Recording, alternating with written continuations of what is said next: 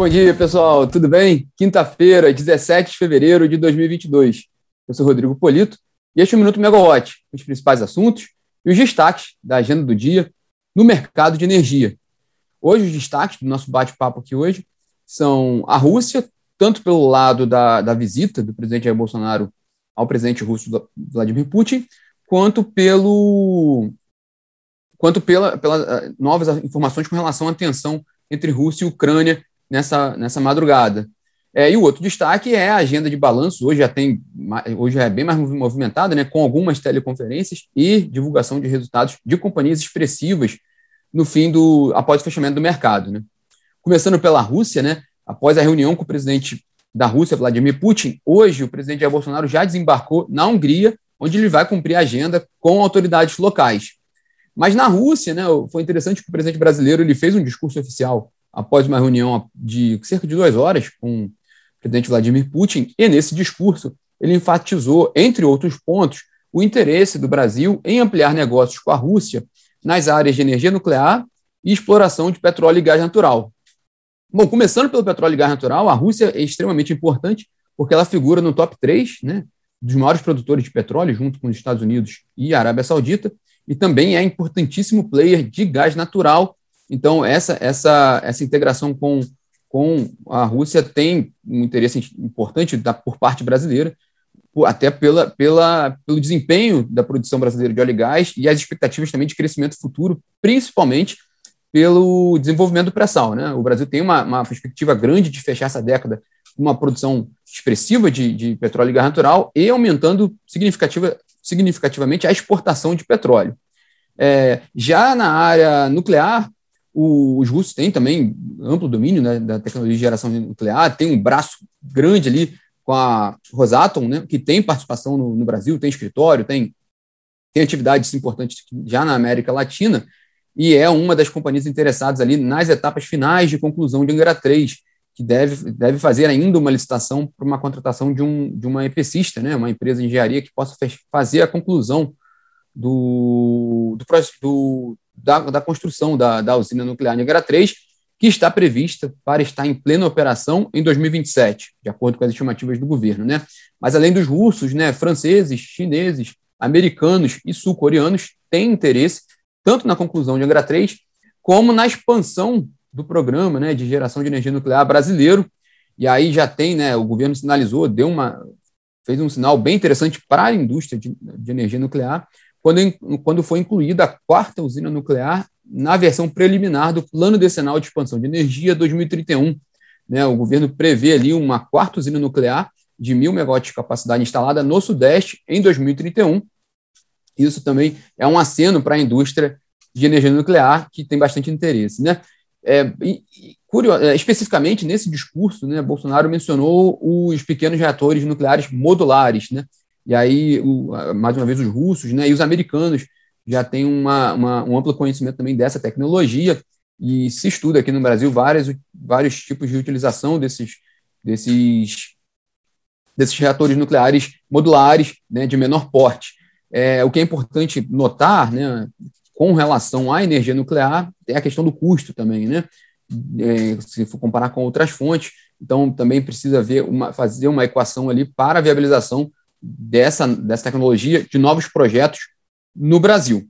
É, sobre a Rússia, né, só atualizando né, na madrugada de hoje, algumas autoridades, entre elas o ministro da Defesa do Reino Unido, é, comentaram que aquela informação dada pelo governo russo de que estaria retirando tropas da fronteira com a Ucrânia não está sendo confirmada. Né? E isso aumenta um pouco a tensão ali de novo na região e entre os países, principalmente por causa de questões geopolíticas. O que é curioso é que geralmente quando acontece essa, esse tipo de declarações, né, elas têm uma pressão para aumentar o preço do petróleo por causa do risco né, de, de redução da oferta, uma possível crise. Né? Sempre que há uma notícia mais que tende mais para um conflito, em geral, né, o preço do petróleo aumenta.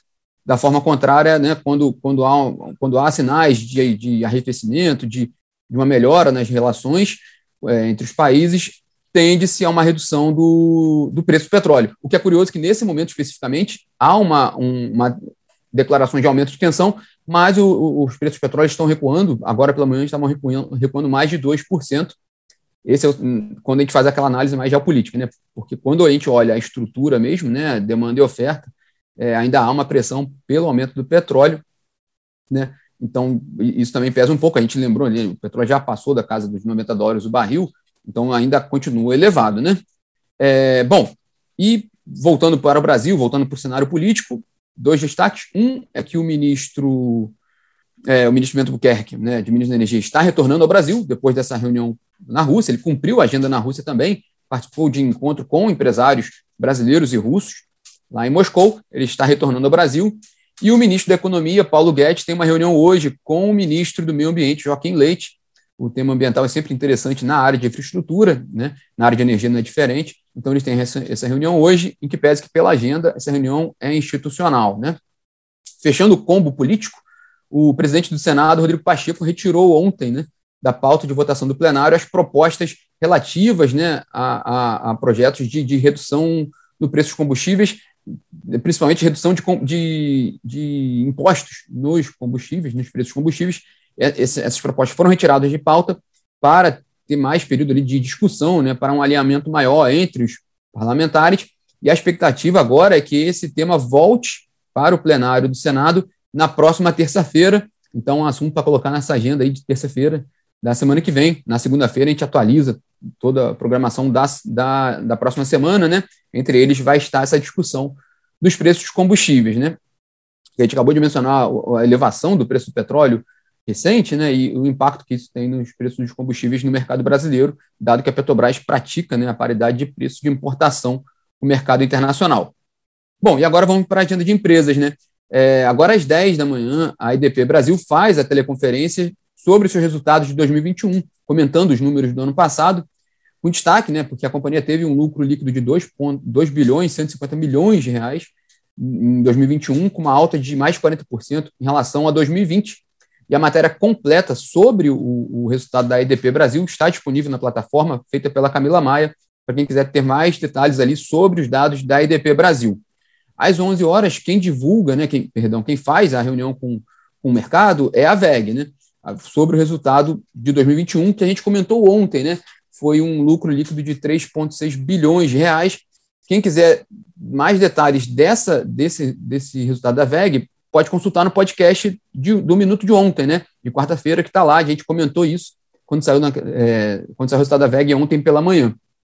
Hoje, às 11, então, a teleconferência da companhia sobre os resultados de 2021. E hoje, tem, a, a parte da noite vai ser mais movimentada, né? Após o fechamento do mercado, a Neoenergia divulga seus resultados de 2021. Neoenergia é uma companhia integrada na área de energia elétrica, né, com ativos relevantes no Brasil de distribuição, geração e transmissão. Quem também divulga resultado é a transmissora Taesa, né, uma das mais importantes transmissoras do país, e também a fabricante de pás para geração eólica, a Aeres. Essas três companhias, né, Neoenergia, Taesa e Aeres, divulgam os resultados de 2021 hoje após o fechamento do mercado. E aqui na Megawatt, às 13 horas, nós temos um webinar muito importante, muito interessante, no YouTube, sobre mudanças e aprimoramentos nos parâmetros de aversão a risco dos modelos que calculam o preço da energia.